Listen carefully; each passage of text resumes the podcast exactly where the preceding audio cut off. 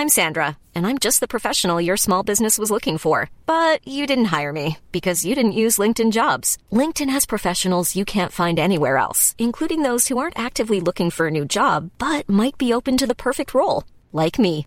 In a given month, over 70% of LinkedIn users don't visit other leading job sites. So if you're not looking on LinkedIn, you'll miss out on great candidates like Sandra. Start hiring professionals like a professional. Post your free job on linkedin.com/people today. O Deus que não se esquece de seu povo Israel. Oséias 13. Comentário de Mário Persona. Ezequiel 37, versículo 19. Tu lhes dirás: Assim diz o Senhor Jeová: Eis que eu tomarei a vara de José, que esteve na mão de Efraim, e as das tribos de Israel, suas companheiras, e as ajuntarei à vara de Judá, e farei delas uma só vara, e elas se farão uma só na minha mão. Quando nós lemos de Efraim na profecia, está falando das dez tribos. Na verdade, está falando da, da tribo de Efraim, da tribo de Efraim, né, filho de José, mas em sua relação com as outras nove tribos, formando as dez tribos que se apartaram e causaram uma divisão e foram para o norte, enquanto Judá e Benjamim permaneceram em Jerusalém.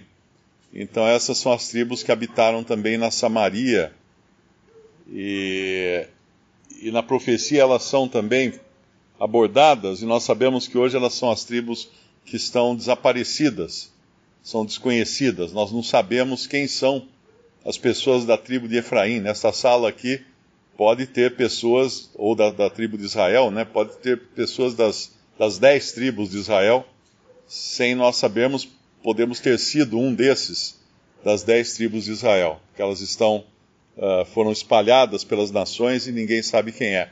Mas no final, depois que a igreja for arrebatada da terra, uh, primeiro o Senhor tratará com Judá e depois ele tratará com essas dez tribos. Ele trará essas dez tribos de volta à terra e serão essas dez tribos que perguntarão ao Senhor, profeta, como foi dito profeticamente já, que feridas são estas? E o Senhor responderá: essas são as feridas com que foi, fui ferido na casa de meu, meus amigos, ou seja, na casa de Judá, porque Judá esteve uh, envolvida diretamente na condenação e morte do Senhor. E agora aqui em Oséias, no capítulo 13, nós estamos quase no final do, do livro de Oséias, no capítulo 14, vai falar do arrependimento de Oséias, do arrependimento de Efraim, do arrependimento de Israel como um todo e da, das promessas que serão realizadas para eles. Nós sempre podemos nos regozijar pelo fato de que Deus não se esquece das suas promessas. Deus não volta atrás das suas promessas. Deus não se arrepende das suas promessas. E nesse capítulo, existem outras coisas também das quais ele deixa claro que ele não esquece. Por exemplo, quando fala no, no, no versículo 4: Todavia eu sou o Senhor teu Deus desde a terra do Egito porque não reconhecerás outro Deus além de mim, porque não há Salvador senão eu. Porque da terra do Egito eles foram salvos. Isso é importante nós entendermos que é um princípio de Deus que ele sempre nos leva para a cruz, para a salvação, para o cordeiro morto. Porque foi na terra do Egito, por intermédio daquela, daquela ceia sacrificial que eles fizeram, quando mataram um cordeiro sem mancha e sem defeito, e passaram o sangue nas vergas das portas das casas e se mantiveram dentro da casa, foi ali que eles foram libertos do juízo de Deus que passaria sobre a terra do Egito, iria ferir todo primogênito onde não fosse encontrado o sangue. Onde, onde o Senhor visse o sangue, não haveria então juízo. Então, quando ele, quando ele recorda isso, todavia eu sou o Senhor teu Deus, desde a terra do Egito, ele está dizendo: olha lá a cruz, Olha lá a cruz, onde começou a sua libertação, onde começou a sua redenção, foi na cruz. E nós hoje, como cristãos, Sempre que nós perdemos o rumo, perdemos a comunhão com Deus, Deus vai nos levar a olhar para a origem. Onde começou a nossa história? Na cruz. Tem, tem aquele hino muito bonito, né? Todos conhecem. Foi na cruz, foi na cruz onde eu vi a luz. De primeiro eu vi a luz. E foi na cruz. Aqui todo mundo começou a sua nova vida na cruz. É o lugar onde nós, nós tivemos a nossa redenção, foi na cruz. E Deus nunca vai se esquecer disso. Deus não vai se esquecer disso, tanto é que por toda a eternidade as feridas do Cordeiro de Deus, que são vistas em Apocalipse, capítulo 5, eu vi um, eu vi um cordeiro como tendo sido morto. Ele não fala assim, vi um cordeiro que foi morto. Vi um cordeiro que um dia morreu. Não.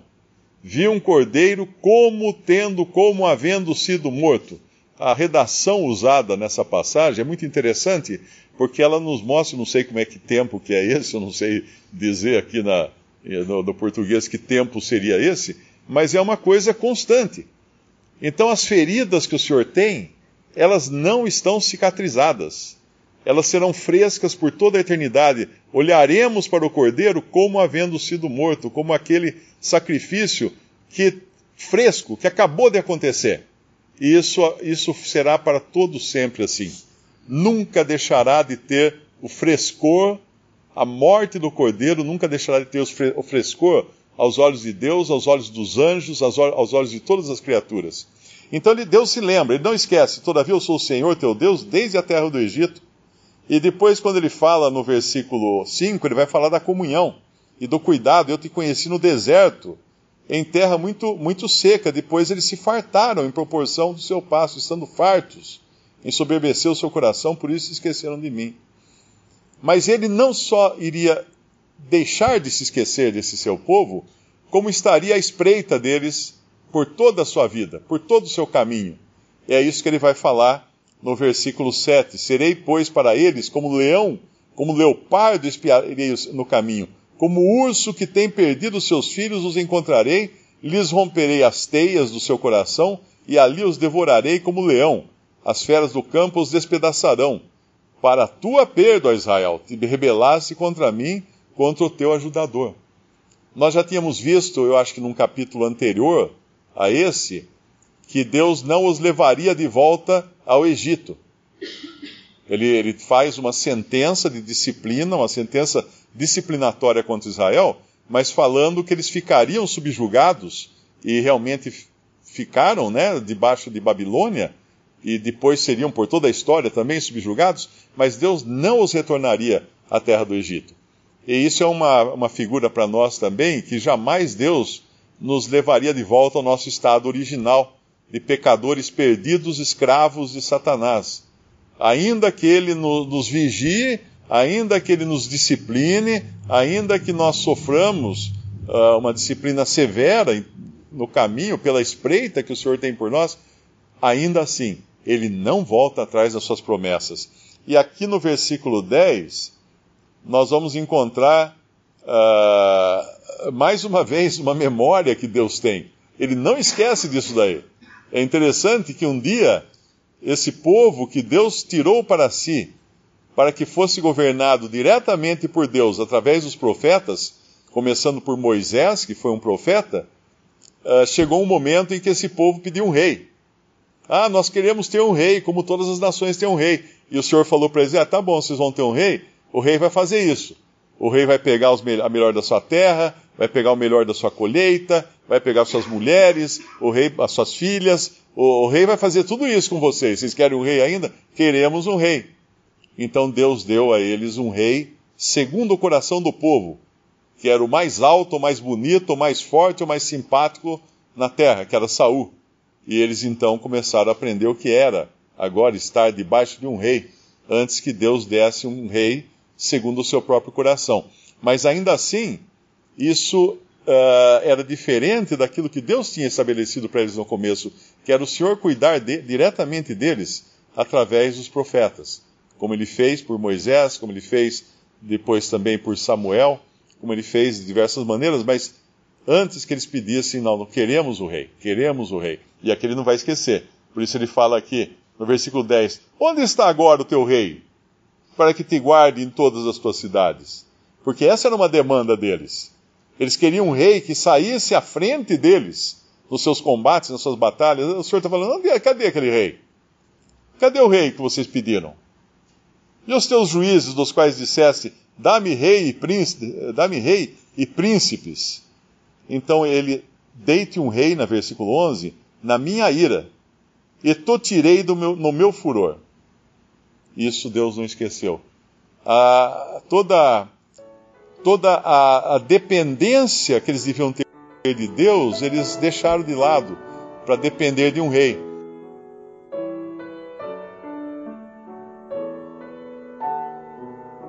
Visite respondi.com.br. Visite também 3minutos.net.